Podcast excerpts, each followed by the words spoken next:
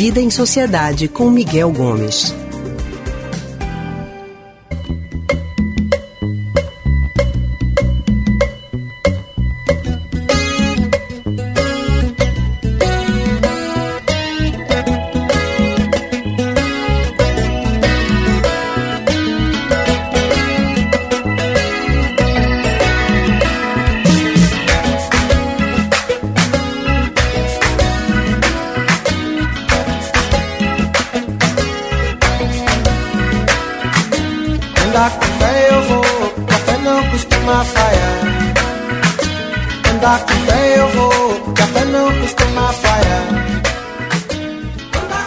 Eito, mestre Gilberto Gil, sempre muito sábio em suas palavras, e em entrevista ao El País, ele disse que um evento drástico como a pandemia ajuda a fortalecer o desejo da humanidade em avançar.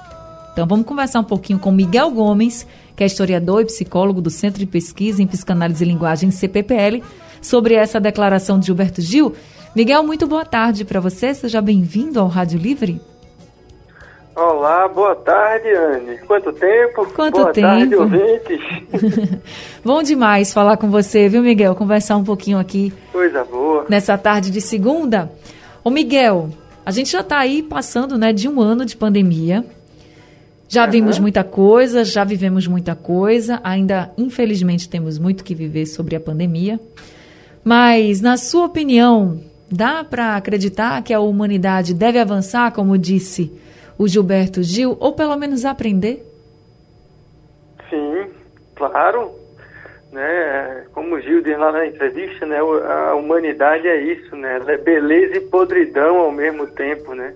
O ser humano é esse bicho ambíguo, ambivalente, que às vezes surpreende para o bem e para o mal. Né? Eu acho que essa dimensão faz parte do, de qualquer indivíduo e das sociedades se a gente for parar para ver do ponto de vista histórico, né, se a gente for traçar assim um longuíssimo prazo da história da humanidade, o que a gente observa, só para ficar num exemplo, é um aumento na expectativa de vida geral, por exemplo, da população.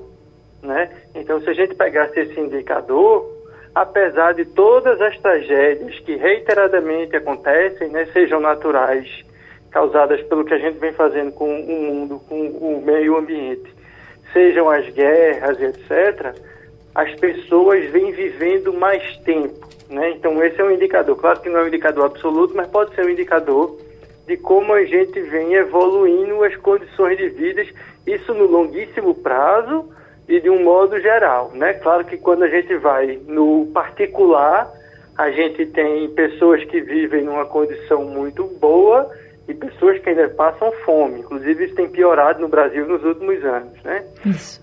Mas se a gente for ver desse aspecto, então, normalmente, a gente atravessa esses períodos de crise e deles a gente aprende alguma coisa, a gente desenvolve uma nova tecnologia, a gente cria novos medicamentos, né? a penicilina aí que vem depois da Primeira Guerra Mundial e que foi muito importante é, é, no cuidado com os soldados na Segunda Guerra Mundial, por exemplo.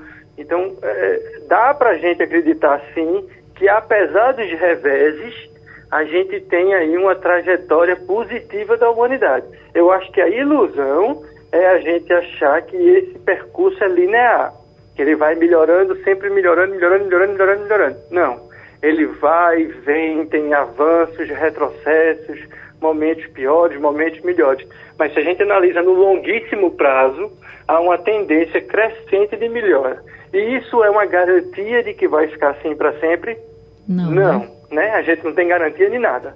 Né? Para a gente querer que continue melhorando, a gente precisa batalhar para que essa situação melhore. Porque se no longuíssimo prazo isso pode acontecer, isso vem acontecendo, se a gente não cuidar, nós somos capazes de criar um evento e nesse evento a gente pode acabar com toda a humanidade. Né? Por exemplo, o risco que a gente correu de ter a vida no planeta exterminada durante a Guerra Fria com o risco de ataques nucleares. Então, veja, uma história que vinha cada vez mais no longuíssimo prazo. Né? Quando eu digo longuíssimo prazo, não são 10 anos, 100 anos, são mil, dois mil anos, três mil anos a gente vinha melhorando, havia o risco de, por conta de um conflito entre dois países, eles apertariam os botões errados lá e acabar virando a Terra por causa da bomba atômica.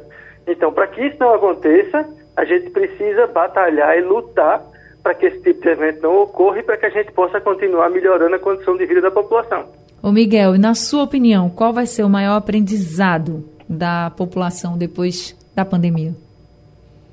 Eu acho que o maior aprendizado que a gente precisa ter dessa pandemia e que isso vai depender de, também de como os governos e a própria sociedade civil né, se apropriar dela é o fortalecimento dos serviços de saúde público.